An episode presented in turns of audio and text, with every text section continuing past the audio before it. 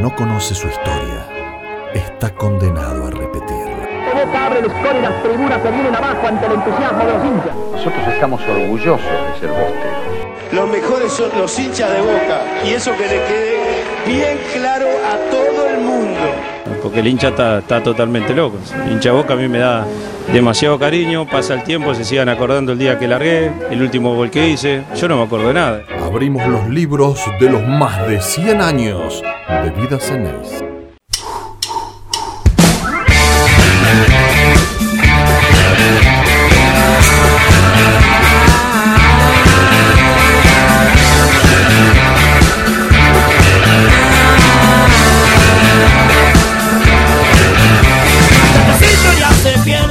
Bienvenidos, bienvenidos a una nueva edición de Enciclopedia Muy Boca, a este podcast, a este micro programa de Muy Boca Radio dentro de Muy Boca Radio que se propone repasar lo más de 110 años de historia Geneise. Hemos llegado a el nuevo milenio, ya hemos repasado todo el siglo XX y hemos llegado al siglo XXI, ciclo en el que Boca en los comienzos va a ser totalmente rey de la mano de Carlos Bianchi en el inicio, en este año 2000, consiguiendo su primera triple corona que va a repetir tres años más tarde. Estamos escuchando a Los Piojos, un montón de rock nacional empieza a florecer en aquellos primeros años, en realidad ya venía de la década pasada y este No Pares también ilustra un poco el sentimiento y el andar del el Boca de Bianchi, que en el 98-99 había conseguido su primer bicampeonato local y que en el 2000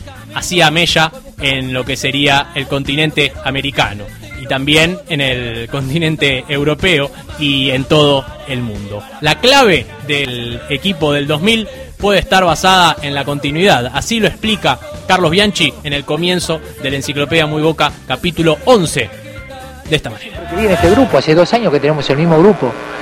El que se va es porque, bueno, desgraciadamente tiene que irse porque son las cosas del juego, de que hay que mejorar tal vez en la vida. Pero yo en este grupo siempre creí, de hace dos años que siempre son por los mismos, y pienso que lo que más me gustó de esto es que se siguió teniendo hambre, a pesar de haber ganado dos partidos seguidos. Y creo que eso es, eh, hay que sacarle el sombrero a este plantel que comprendió muy bien cómo son las reglas del juego.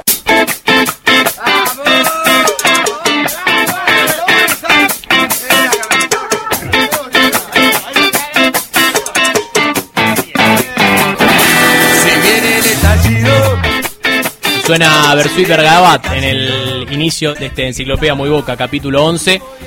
Una época tumultuosa para la realidad argentina que ya estaremos repasando.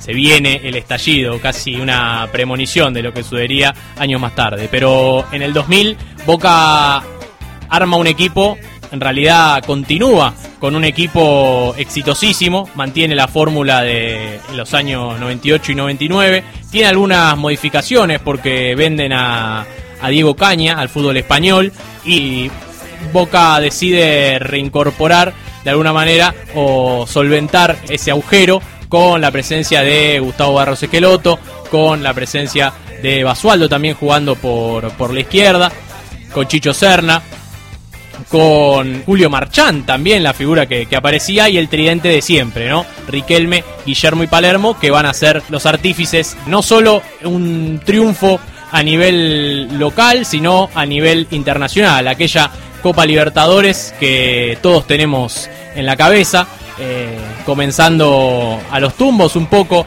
en, las primeras fases, en octavo de final y en cuarto de final, obviamente, ya enfrentando a River y el retorno de Palermo, las declaraciones del Tolo Gallego, todo parecía en esos años salirle bien a Boca y todas las decisiones salirle bien a Carlos Bianchi, que obviamente era el artífice de toda esta cuestión. Lo que logró es algo impensado, algo que nadie había logrado hasta ese momento en la historia del fútbol argentino, hacer un, un, triplete, lo que se conoce más en el fútbol europeo, si se quiere. Boca gana la Copa Libertadores y gana paralelamente el torneo Apertura 2000 y gana también la Copa Intercontinental 2000. En realidad fue la Libertadores, la Copa Intercontinental y a la vuelta de Japón el gol de Matías Arce en aquella noche ante estudiantes. En otra característica también que tenía este equipo tan glorioso de Carlos Bianchi, que el que entraba no desentonaba con el que salía. Y que incluso un pibe como Matías Arce ponía a Boca a festejar y se ponía a llorar de la alegría y la emoción que significaba darle un nuevo título a Boca. Aquí está Roman. Parece que que volvió al sector derecho. Se viene Arce, se viene Arce, Martín en el área, Martín en el área, Arce.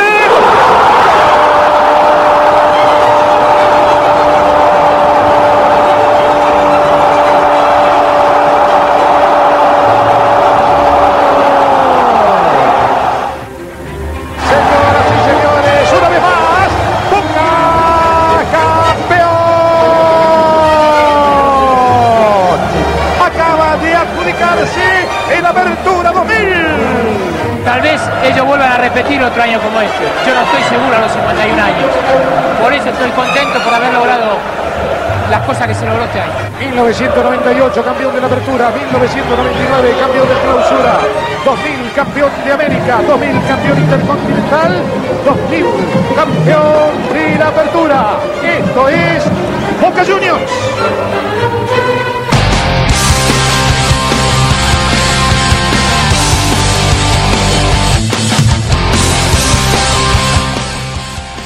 Decía Alejandro Dolina, por aquellos tiempos, que el equipo de Bianchi, si bien no es rápido, es un equipo cuya virtud son los movimientos colectivos y cierta obediencia, la buena disciplina, la garra de siempre y la magia de algunos habilidosos como el nene Riquelme, que es sin dudas el mejor jugador del fútbol argentino. Todo eso es este Boca, esa combinación de destreza y huevos, que da como resultado esta música que nos damos el lujo y el honor de escuchar. En este caso es Blink 182, pero es una cuestión meramente eh, casual. Y después están la hinchada y el sentimiento boquense, que mantienen las raíces del mejor fútbol.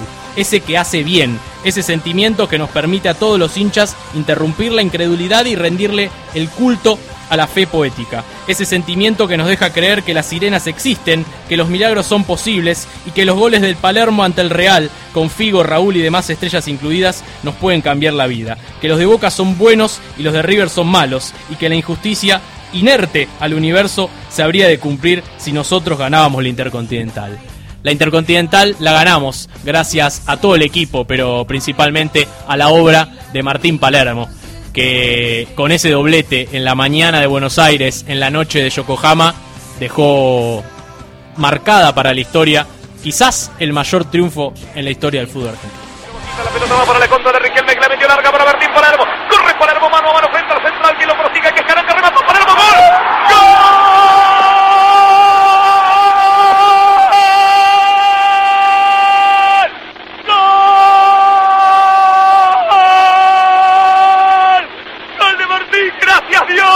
Gracias Dios por esta alegría, gracias Dios, gracias Dios, gracias Dios, gracias Buda, gracias Canon, gracias todos. Martín Palermo, pase de Juan Román Riquelme y gol de Boca. A los cinco minutos aquí en Tokio, Boca gana 2 a 0. Martín se choca las manos con el nene Riquelme. Señoras y señores, no, no están soñando, están despiertos, son las 7 y cuarto y Boca gana 2 a 0 en 5 minutos, papá. Prepotente de carácter fuerte, muchas veces controversial. A su vez, dueño de una picardía especial para jugar y ganar los clásicos.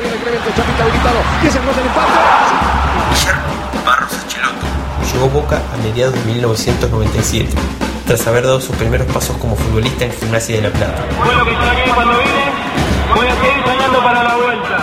Sé que no van a olvidar, yo tampoco ustedes. En Boca marcó una época fue uno de los símbolos de los primeros dos hiperexitosos ciclos de Carlos Bianchi, participando de todos los títulos conseguidos desde 1998 hasta 2007.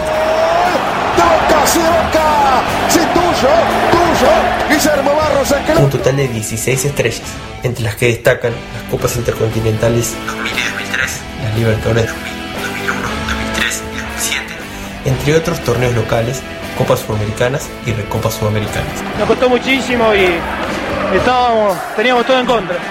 Lo logramos. Además de por la cantidad de vueltas olímpicas que supo dar con la 7 en su espalda, otro motivo que lo catapultó como uno de los máximos ídolos de la historia del club fueron sus actuaciones en los partidos ante River. ¿Qué significa esto de ganar en la cancha de arriba? Se lo dedicamos a ellos. Hicieron quilombo los dos partidos.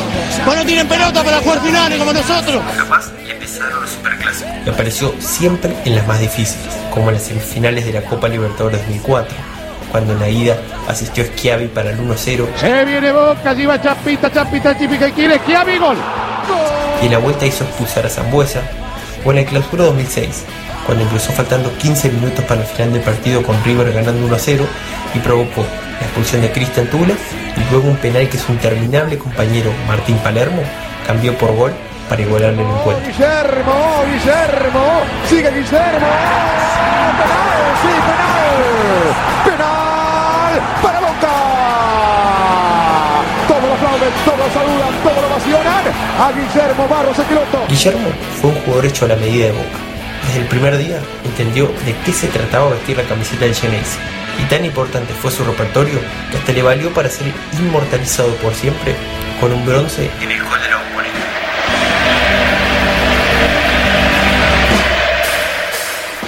A mi amigo el no le gusta la pasta.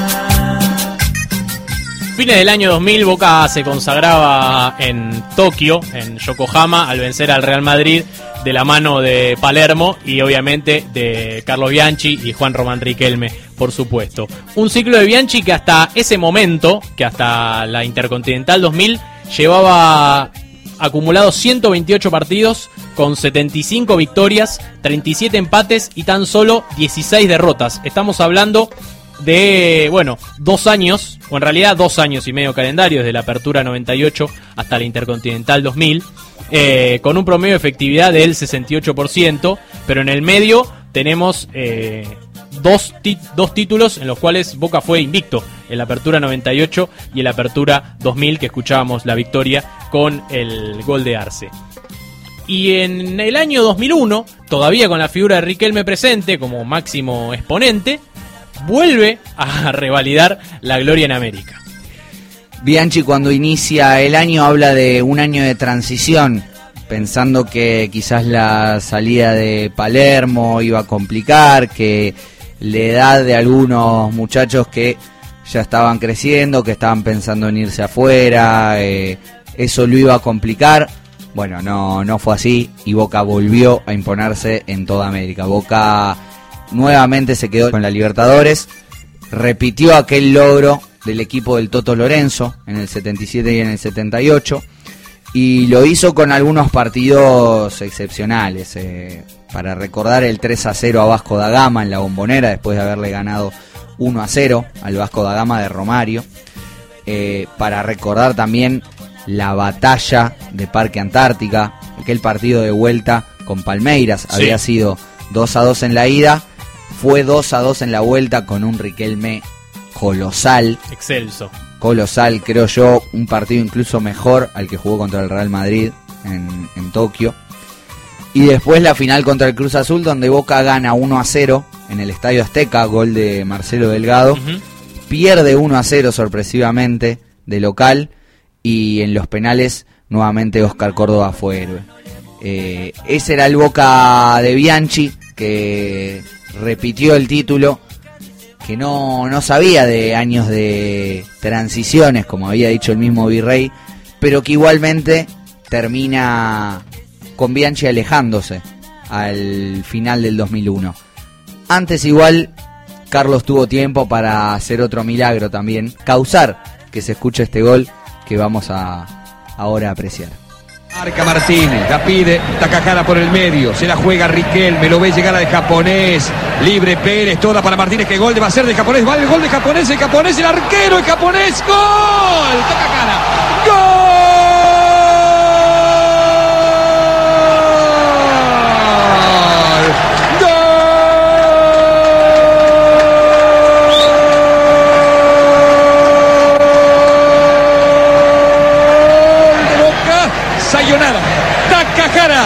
6, Lanús 1. Me preparo para caminar.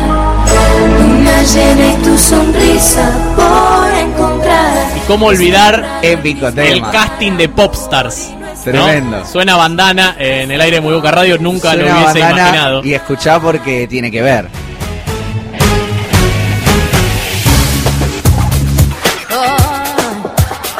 Esto es Maldita Noche Claro. de Bandana.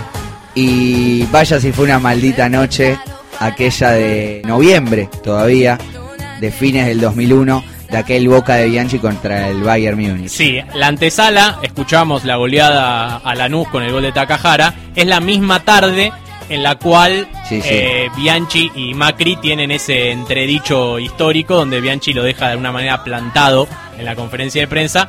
Todo esto también... Eh, Escuchamos el estribillo, por favor. A ver. Por favor. Maldita noche, quisiera olvidar. Maldita noche, ¿dónde estarás? Esto es música argentina. ¿eh? Tremendo, Impresionante. Eh, decíamos, esa tarde eh, la- las rispideces estaban eh, ya a un punto, ya habían sido muchos años de convivencia en la relación Bianchi-Macri y por ahí algunos le, le cargaban a Bianchi el hecho de poner a, a Takahara como que le habían impuesto jugadores por un negocio, Bueno, ¿no? eh, hay, hay un, un rumor que es bastante comprobable en cierto sentido, que es que Macri trae a Takahara para entrar al mercado japonés, Boca va a jugar a Tokio y Bianchi no lo lleva. O Claro. sea, eh, más que eso, y esa en teoría era una de las tantas aristas de la pelea Pero en ese momento ya se sabía que Bianchi iba a cumplir su contrato Sí. hasta diciembre. hasta fines de hasta fines De de, año. 2001 pierde aquella final contra el Bayern Múnich 1 a 0 en tiempo extra gol de Samuel Kufur un gol que debió haber sido invalidado un partido donde el Chelo Delgado es expulsado por, por tirarse, por simularse una regla recién inventada, donde a Riquelme lo matan a patadas y el árbitro el danés Kim Nielsen no da prácticamente ninguna tarjeta por aquella constante infracción, constantes infracciones a Riquelme. Y bueno, Bianchi se va en 2001. Llega el maestro Tavares, un ciclo con vaivenes, un ciclo que termina dentro de todo bien, por así decirlo, porque la apertura 2002 Boca lo pelea hasta el final, pero lo pierde ante Independiente con un gol de Pusineri. Eh, los dos llegan disputando la punta a la anteúltima fecha en la ex doble visera. Boca gana 1 a 0, se pierde 50.000 goles y, e Independiente lo empata con gol de Pusineri y retiene la punta. Día que se cortó la luz en toda la capital federal. Sí, correcto, correcto. Y bueno, Independiente termina quedándose con ese título. Uno pensaría que era una, una desgracia para el hincha de Boca, que obviamente en ese momento estuvo triste, pero lo que uno no imaginaba es que aquel final del 2002 traería también la vuelta de Carlos Bianchi, a quien repasamos su historia de esta manera. Llegó un día con mucho frío en el 98, dijo, hola soy Bianchi y perdió en el 99 recién. Esta frase de Juan Román Riquelme resume casi a la perfección el comienzo de la era más exitosa de Boca. Yo creo que cuando uno se pone a pensar que hubo cinco campeones solamente que salieron invictos en toda la historia del fútbol argentino, no teníamos que dejar pasar la ocasión y estar a la altura de lo que había demostrado Boca en todo el campeonato. Carlos Bianchi, ídolo total en Vélez en Francia, cortó una racha de seis años sin títulos locales. A fines de la década del 90 logró un bicampeonato histórico. es bicampeón del fútbol argentino. Durante el primer lustro de la década siguiente fue el dueño de América. Dirigió cuatro Libertadores, de las cuales ganó tres y en otros fue finalista. Para el arranque de la Copa 2000 se arregló con lo que tenía. Tengo la costumbre de decir que cuando jugaban Serna, Basualdo, Caña y Riquelme, y en el otro lado estaban Berti, Pereda, Nava, Gustavo Barros, Esqueloto y La Palla, eh, es un medio campo que puede jugar en cualquier equipo de la primera división en Argentina. Entonces tengo jugadores que están preparados para cumplir lo que uno le pide. Si bien llegó Delgado para competir con Guillermo, suplantó a Palermo con Barijo y Moreno, a Serna con Traverso y Bataglia, y al capitán Caña con el pibe Marchán. Esa fue una de sus principales virtudes, la gestión del plantel, ya que lograba tener contentos a titulares En la charla antes del partido le dije a los jugadores, ustedes tal vez sí, porque son jóvenes, pero yo a mis 51 años no me veo ganar de vuelta tres cosas en un año. Pienso que toda la familia boquense tiene que apreciar y, y sacarse el gusto este año, sobre todo. Tuvo grandes decisiones en sus años en Boca, varias de ellas en el 2000. Poner a Palermo para definir la serie con River, No quiero ser Martín, le va a ser Martín, va a ser Martín. Me mataron un poquitito más, diciendo de que era una inconsciencia de parte mía ponerlo a Martín en el banco. ir a Delgado por sobre Guillermo en Tokio y en la misma final mandar a Matellano al lateral para marcar a Figo. En todos los casos, sus muchachos le respondieron. Ellos se dan más de lo que pueden dar, eh, tienen mucha regularidad, son grandes profesionales, mucha personalidad, entonces eso hace que hagan un equipo con mucho equilibrio y que tratan de jugar al fútbol como se debe simplemente. Como Yapa, a fin de año logró la triple corona, sumando la apertura en la última fecha. En 2001 logró el bicampeonato de América casi con el mismo plantel, con alguna que otra baja. Para el segundo semestre, el clima interno ya no era el mismo. Por sus diferencias con la dirigencia decidió alejarse, incluso ante las presiones del presidente Macri, que fue a increparlo en una conferencia de prensa. He tomado una decisión de no prolongar el contrato con Boca, no he renunciado. Yo no prolongo el contrato a partir del primero de enero, ya está. Pero vos tenés que decir, no, Boca no puede hacer nada, y, y el tema es una decisión mía que tú te vas por también un ciclo. El sueño del Intercontinental quedó trunco. Fue victoria del Bayern y el alejamiento de Bianchi se produjo una semana más tarde.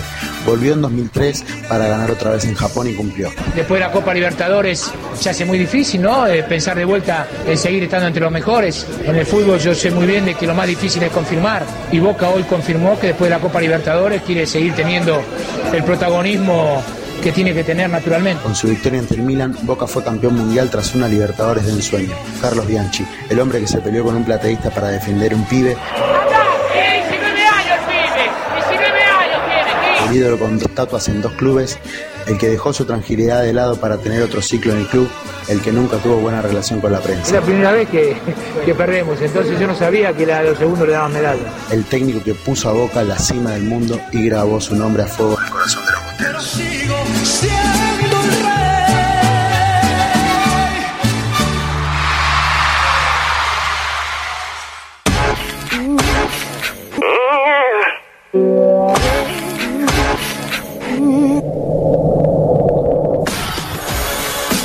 Enciclopedia Muy Boca también es un repaso musical por la historia de la música. Estamos escuchando a Britney Spears. Qué ritmos, eh, los de los 2000. Exactamente, ritmos nuevos que se contrastan. Bueno, usted lo puede hacer con los otros capítulos de Enciclopedia Muy Boca disponibles en Spotify y en todas las plataformas. Ha habido tango, jazz. No, no, hemos empezado en, mil, en 1900. No, 5 Sí, es sí. donde todo comienza, así que imagínese la evolución.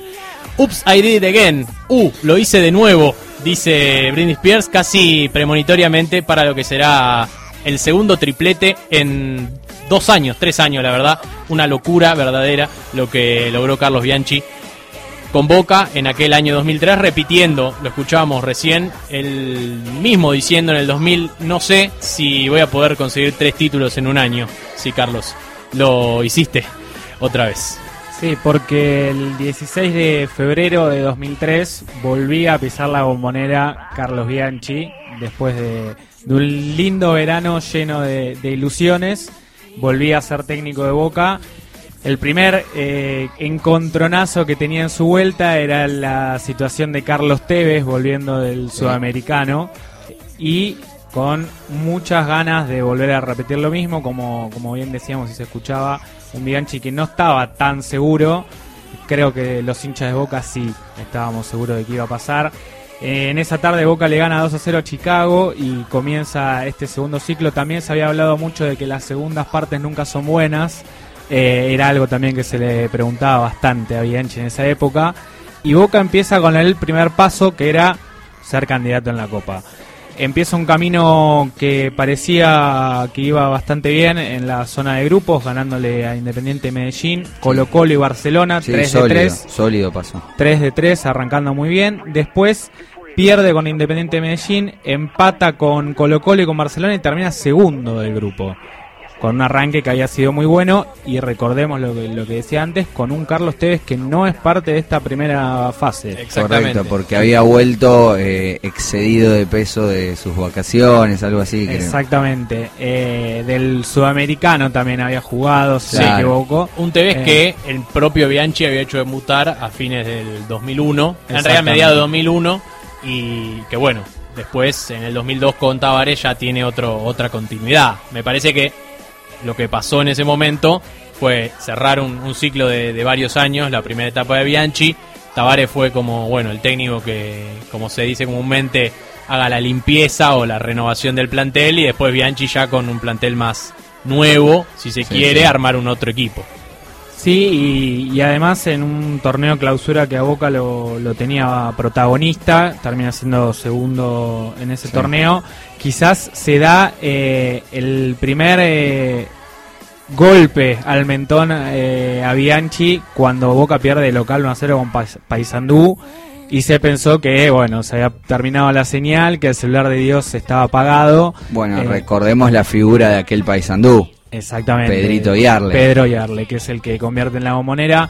Boca se repondría esa vez eh, y encararía una fase final espectacular. Creo que de las mejores y las más Sí. contundentes de un equipo en Copa Libertadores porque va a Brasil 4-2 a Paysandú. Pasa de fase. Le gana el Cobreloa en Chile. En Atacama. Partido bastante Bueno, difícil de jugar ahí. La, la anécdota es que eh, en el desierto de Atacama, obviamente no llueve porque es un desierto, fue llovió. boca de Bianchi llovió. Ese día llovió.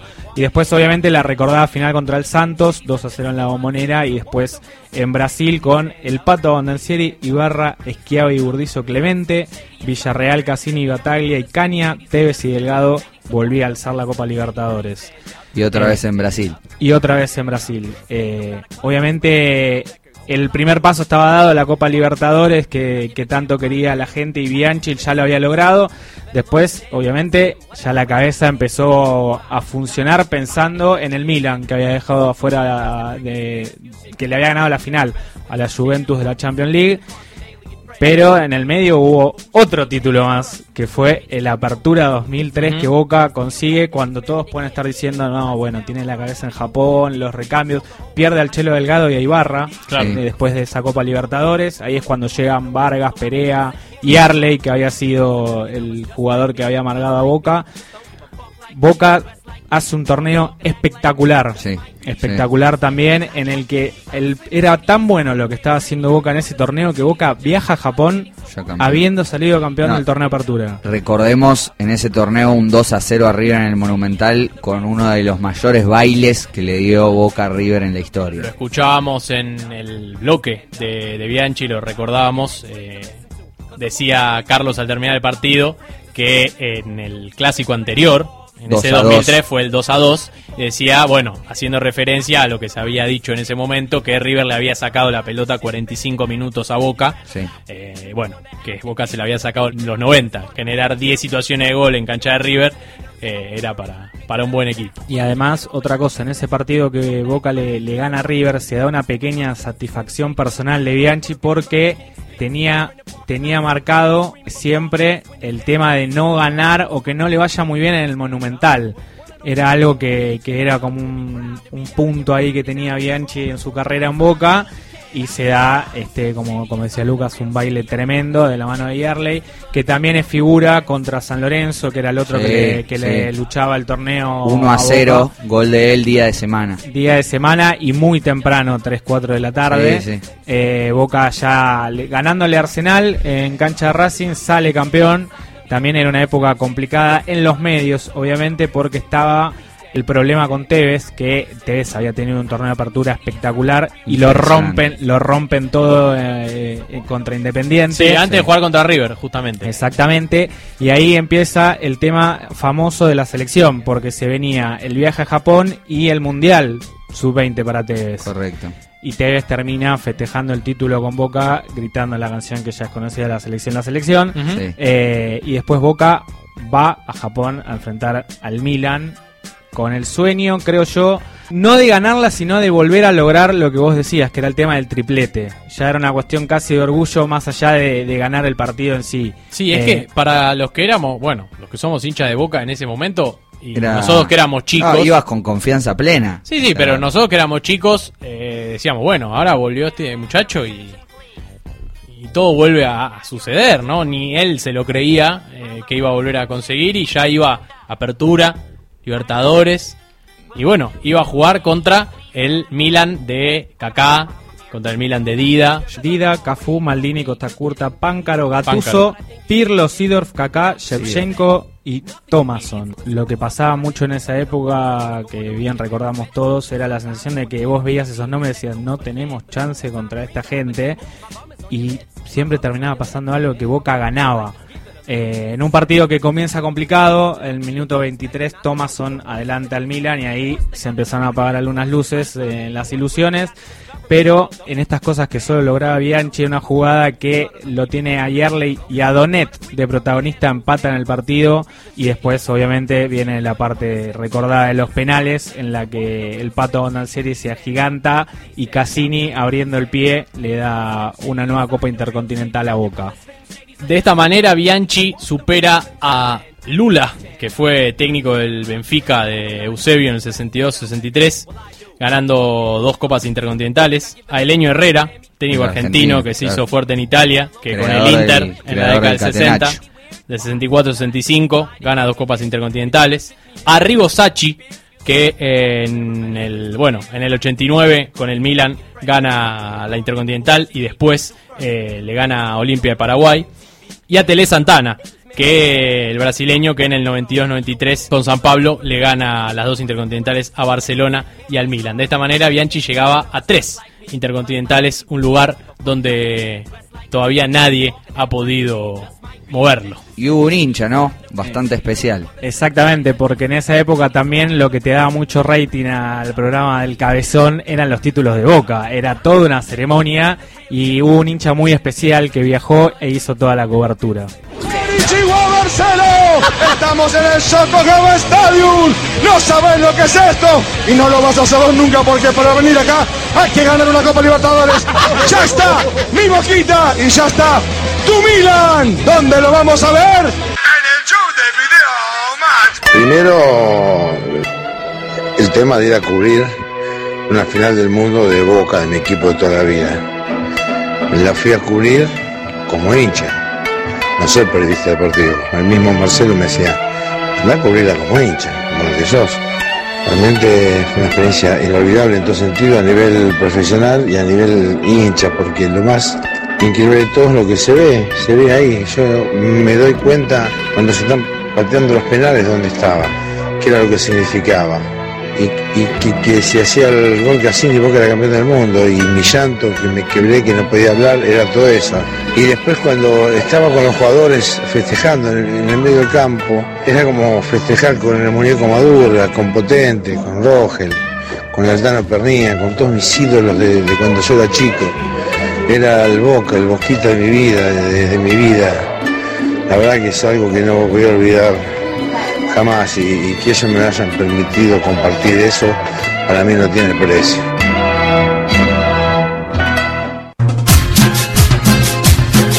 Carlos Tevez ganó nueve títulos en Boca y en total 24 a nivel clubes a lo largo de su carrera. ¿Hincha de Boca o de otro equipo? No, hincha de Boca.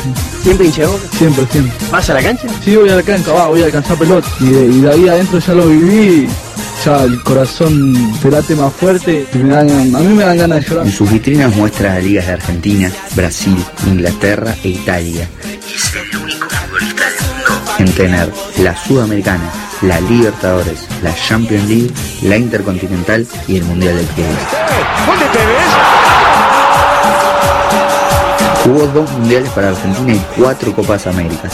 Y fue la figura de la primera medalla dorada del fútbol en la historia nacional de los Juegos Olímpicos. Las estadísticas son aplastantes, pero la leyenda de Carlitos va mucho más allá de las cifras y los galardones. Yo quiero que me recuerden lo que yo hago dentro de la cancha, ¿sí? Carlos Tevez es el futbolista, también el humano. Yo no entiendo que la gente esté hoy hablando de no, tu humildad y tu humildad te hace más grande. No, yo soy así ya de cuando empecé a jugar al fútbol. Nacido en Puerto Apache en medio de la inseguridad y la droga, el pibe creció y cumplió su sueño de jugar en Boca viniendo desde las inferiores. Fue el último gran exponente del potrero en el fútbol argentino, con la cumbia como bandera y el baile en cada festejo. Taglia Tevez, ahí está, viene. Uno siempre enseña otra cosa y, y creo que por suerte se nos dio y.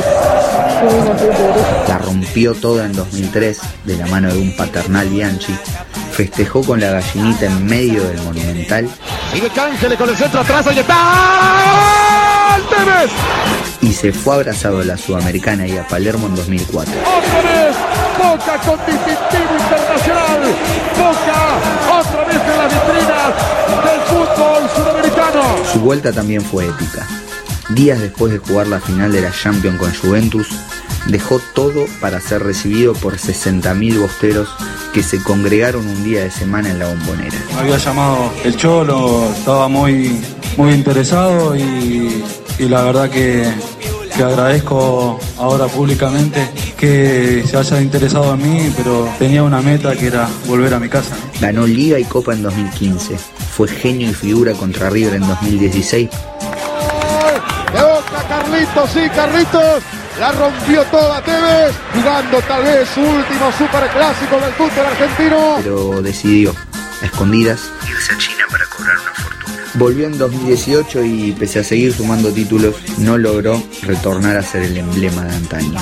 Contradictorio, con idas y vueltas, inmerso en polémicas innecesarias, su carácter de ídolo permanece inalterable pese a los reproches. Estos chicos se lo merecen y volvió toda la normalidad. De fuerte apache al mundo, un jugador multiganador y bien bostero.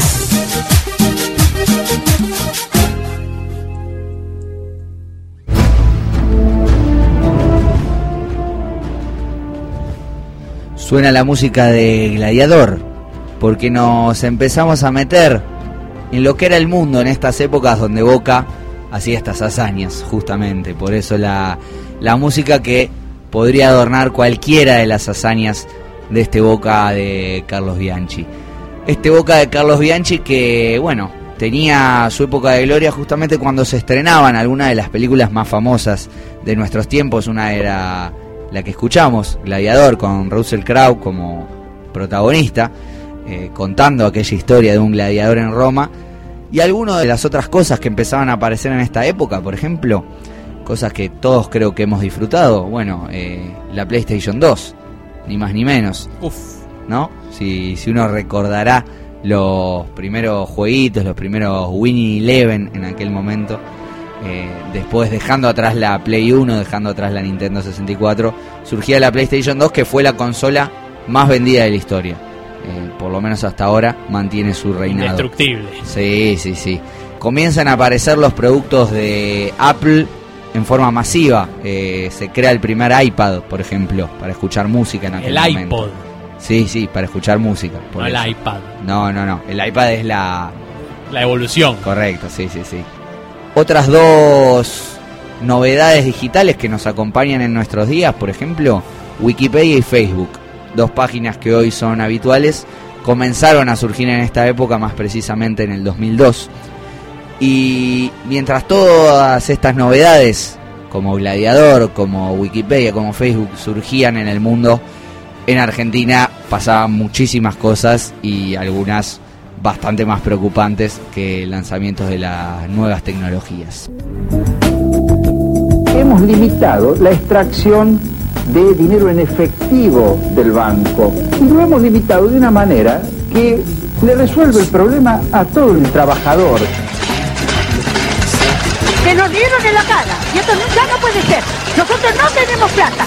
Nada. Pedimos para venir en el ónibus. Pedimos. Joven, no puede ser esto.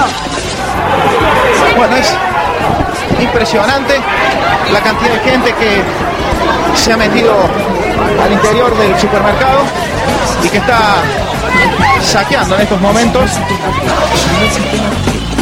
He declarado el estado de sitio en todo el territorio nacional para asegurar la ley y el orden en el país y terminar con los incidentes de las últimas horas. Conmino a los que están ejerciendo violencia a cesar en sus presidente Fernando de la Rúa acaba de retirarse de la casa de gobierno en el helicóptero presidencial H-02. La máquina comenzó a sobrevolar la zona de esta parte de la capital federal. Se posó levemente sobre la Casa Rosada. Tendremos que proceder a designar la persona, el ciudadano que reemplace al presidente de la República, tal cual manda la ley de acefalía. Mientras nos ate la bronca del norte nos mandan palo, ay, ay, ay. Pido a todos que sepan comprender con humildad que la tarea que me encomiendan es sumamente difícil, en un momento gravísimo para el país. Entonces le pido a todos los ciudadanos argentinos comprensión que vamos a procurar producir los hechos necesarios para que el país se reconstruya. Vamos a hablar de la deuda externa. primer lugar, anuncio que el Estado argentino suspenderá el pago de la deuda externa. En momentos entonces se produce la firma y la asunción formal como titular provisorio del Poder Ejecutivo Nacional del presidente de la Cámara Baja, Eduardo Oscar Camaño. Eduardo Dualde esta noche se ha convertido en el quinto presidente en los últimos 12 días en nuestro país, un verdadero récord. He sido designado por esta Asamblea Legislativa para ocupar la presidencia de la Nación hasta el 10 de diciembre del año 2003. A pocas cuadras del puente, un grupo de policías al mando del comisario Alfredo Franciotti irrumpen en el hall central de la estación de trenes. Entre gritos y corridas de quienes huyen de la persecución, se encuentran dos hombres. Uno de ellos está gravemente herido. Su nombre es Maximiliano Costecchi. El otro, que intenta auxiliarlo, se llama Darío Santillán.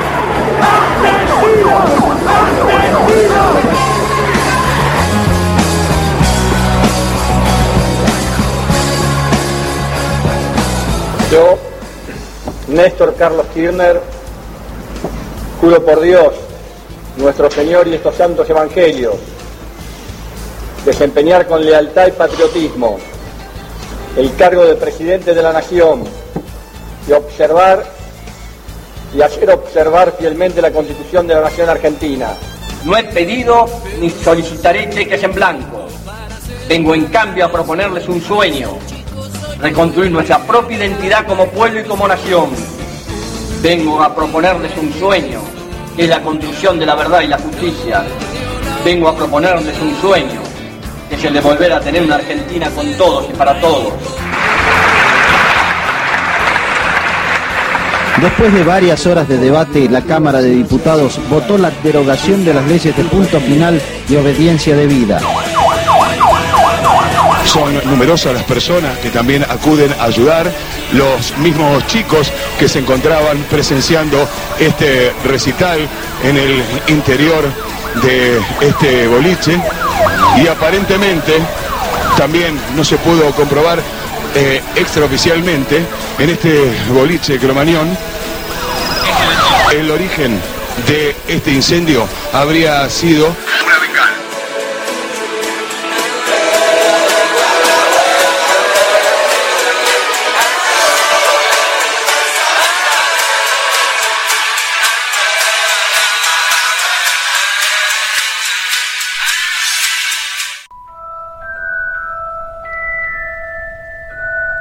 La inconfundible música de Harry Potter. Porque también a principios de los 2000 comenzaban a estrenarse las películas del mago, que ya venía haciendo furor en los libros. Año 2001 se estrena Harry Potter y la piedra filosofal, la primera de las ocho entregas de, si bien son siete libros, son ocho películas, dado que el último libro se compone por dos películas. Harry Potter, decíamos, otra de las películas emblemáticas de esta década, junto con, por ejemplo, El Señor de los Anillos, eh, por ejemplo, Ciudad de Dios, la brasileña muy afamada. Estos cinco años que estamos repasando, donde la política internacional se vio marcada por la aparición eh, más fuerte que nunca del fantasma del terrorismo. Eh, año 2001 también los atentados a las Torres Gemelas, el famoso 11 de septiembre, eh, en pleno Nueva York, lo que fue un golpe a la seguridad estadounidense y un golpe de atención a todo el mundo también. Los atentados de Madrid en la estación de Atocha, eh, también dejando centenares de muertos. Y la contraofensiva por parte de las grandes potencias invadiendo y saqueando países de Medio Oriente. Una historia que todavía no se resuelve, que seguramente seguirá teniendo capítulos y que fue la gran nota amarga de este lustro.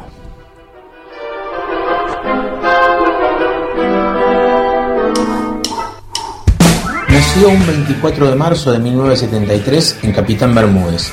Debutó en Rosario Central, tuvo un breve paso por Cruz Azul y llegó a Racing en el 95 hasta que la quiebra en el 99 lo empujó a irse de Avellaneda. Allí apareció Mauricio Macri con 6 millones de dólares en la mano, una cifra demasiado estridente para la época.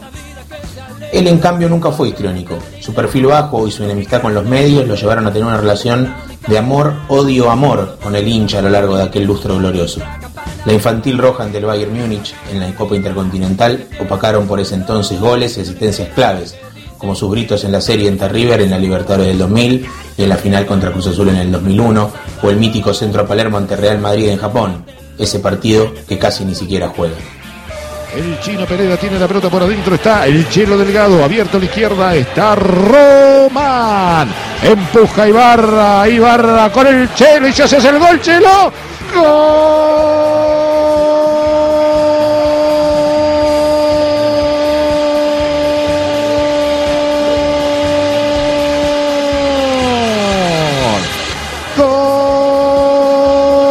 ¡Gol del campeón de América! ¡Gol campeón del mundo! ¡Gol del Chelo, del Chelo, del Chelo! ¡Sí!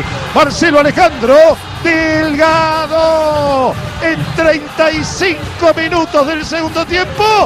Boca 1. Cruz Azul 0. En el 2003, sin embargo, se ganó la redención con una copa de lujo en la que no solo formó una dupla imparable junto a Carlos Tevez, sino que además fue el goleador del certamen con nueve tantos, tres de ellos ante Santos en el choque decisivo. Fabiano, Tevez bien, que se lo había parado Cassini, arranca habilitadísimo. El Chelo, el Chelo, sigue el Chelo, el Chelo de ahí, hace un golazo Chelo, gol Chelo, gol Chelo, gol Chelo, gol.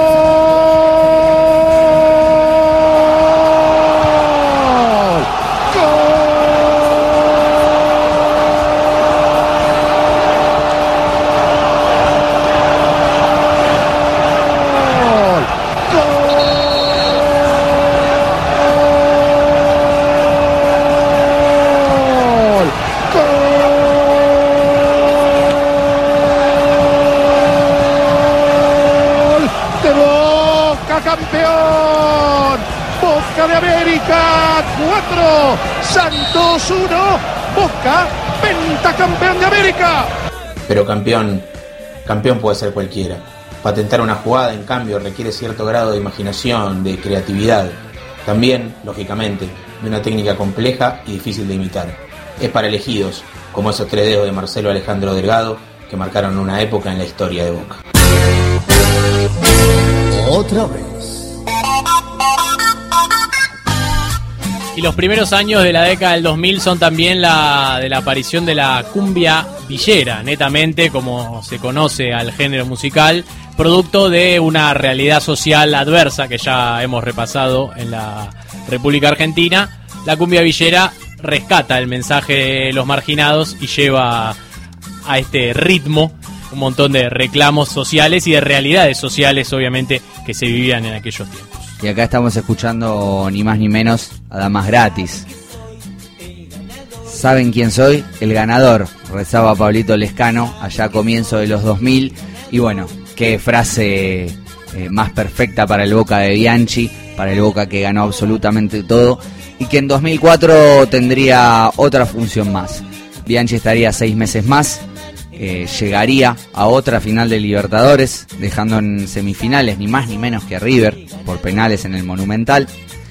Cayó en la final con Once Caldas, una derrota de las más sorpresivas de la historia, también hay que decirlo, un equipo que llegaba sin pergaminos, un equipo que tuvo mucha fortuna en la bombonera, donde Boca estrelló dos tiros en los palos, donde pudo Boca haberlo ganado en Colombia y esta vez los penales, después del 1 a 1, no cayeron de su lado. Boca erró los cuatro penales en la serie de, de esa definición de Libertadores.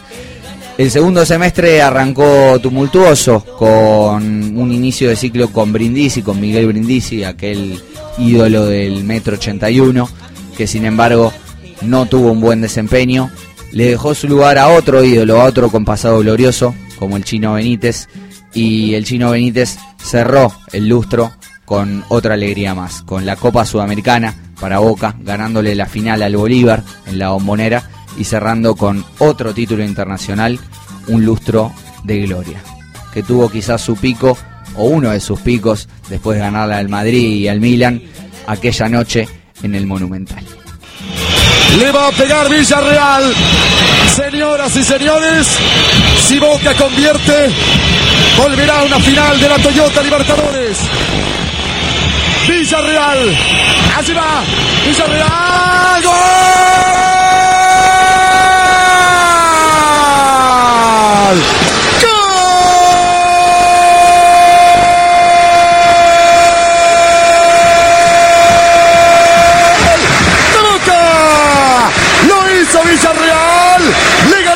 Penales 5 a 4. Boca elimina River. Boca vuelve a la final de la Toyota Libertadores. Su rival serán los colombianos de Once Caldas. Boca sigue y sigue y sigue. Milagro y milagro y milagro. Boca es grande, señores. En la Toyota Libertadores y en este continente. La final Boca.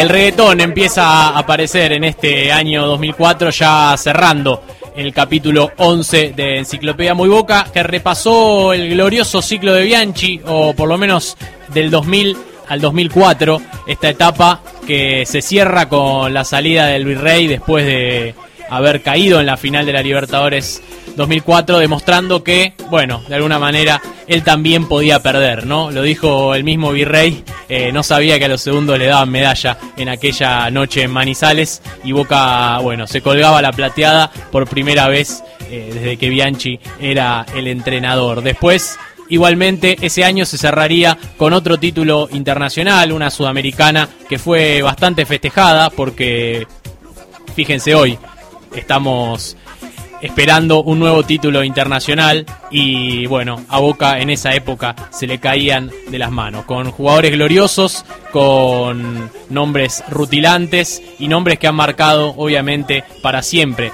la historia de Boca. Se terminaba el ciclo más exitoso de la historia de Boca y bueno, lo que vendría sería aún todavía más gloria, pero eso será historia del próximo Enciclopedia Muy Boca y será hasta la próxima. Hace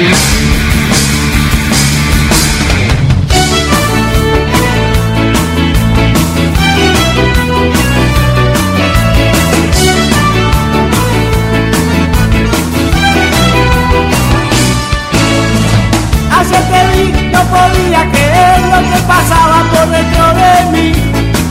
Tus colores azul y oro me atraparon. Yo no creía que iba a ser tan feliz iluminando nuestro propio cielo.